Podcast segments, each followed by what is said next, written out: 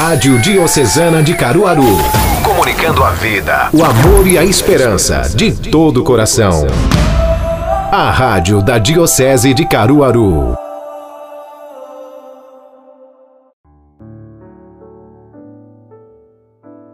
Olá, paz e bem. Neste 15º domingo do tempo comum, o Evangelho de São Marcos nos apresenta o Cristo convocando doze apóstolos. A igreja é fundamentada sobre o próprio Cristo. Ele é a nova e eterna aliança. Por isso, os doze apóstolos, convocados para uma experiência com o Verbo Divino, o Filho eterno do Pai.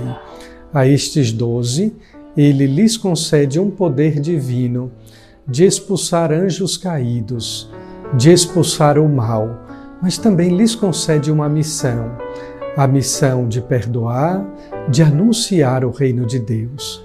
É tempo do querigma, é tempo de caminhar, de ouvir e de anunciar o reino.